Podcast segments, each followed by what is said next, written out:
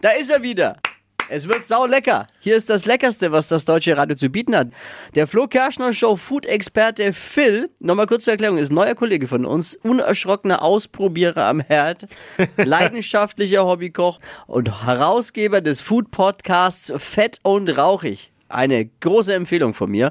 Könnt ihr euch reinziehen unter podu.de oder überall, wo es Podcasts gibt. Hier ist er. Lang geredet. Phil. Phils Foodie-Fantasien. Wunderschönen guten Morgen. Was hast du Leckeres dabei? Ich habe euch mal ein bisschen was zum Trinken mitgebracht. Ne? Oh, trifft sich bester gut, Mann. dass die Frau äh, Steffi außer Haus ist. Ja, genau, da unter Männern, da kann man doch mal richtig loslegen, da kann man mal ein bisschen saufen in der Früh. Trinken, Ja, ist immer, Trinken ist auch immer ein Thema. Immer. Aber, ja genau, aber es gibt natürlich auch kontroverse Seiten am Trinken. Ne? Und jetzt denkt man natürlich, hm, wir sprechen heute über das Thema Wein. Und dann könnte man denken, oh, Wein, das ist natürlich schön, ein leckeres Naturprodukt, was natürlich immer nur ganz lecker ins Glas kommt und gut auch ein bisschen Ah. ist für uns. Die, die, Ah, die, da, mit, mit diesen genau. Weintrauben, die direkt ins Glas quasi kommen. Ja, ja, richtig, richtig. Aber in den meisten Weinkellern, da geht's zu wie im Chemielabor, Freunde. Das ist gar nicht so schön äh, natürlich, wie das immer dargestellt wird. Deswegen, sage ich mal, sprechen wir heute mal über das Thema Naturwein.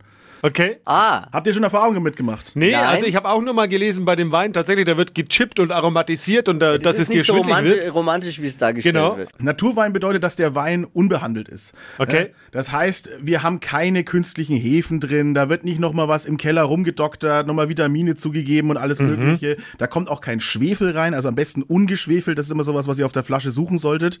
Das ist so ein Wort. Und dann bedeutet das wirklich, gute Trauben vom Weinberg kommen in den Keller, machen da ihr Ding und dann kommt das in die Flasche und gut.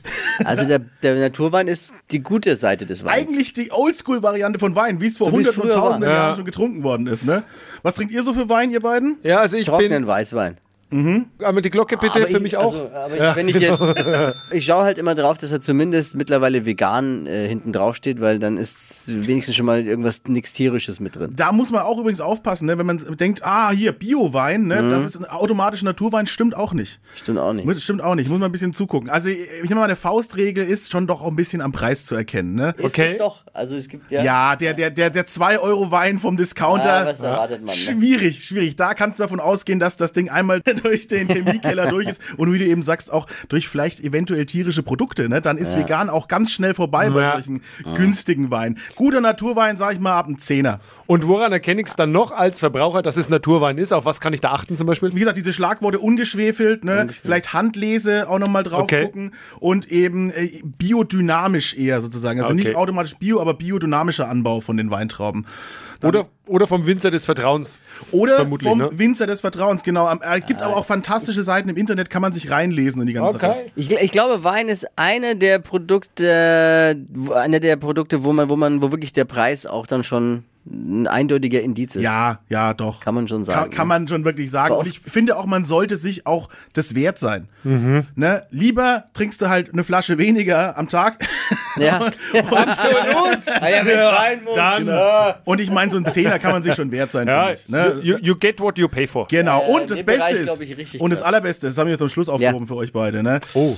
Naturwein, selten einen richtig fetten Kater. Weil es ein natürliches Produkt ist. Da kannst du mal ein Gläschen mehr trinken. Totschlagsargument. Ja, das dachte ich mir doch. Danke fürs Aufklären, auf jeden Fall sehr, sehr interessant. Genau, wer da ein bisschen länger was zu hören will, bei Fett und Rauchig, äh, habe ich da auch schon ein äh, Thema dazu gemacht. Episode 21 mit dem fantastischen Naturwein-Winzer Christian Schieder und Episode 16 mit dem fantastischen Da Capo.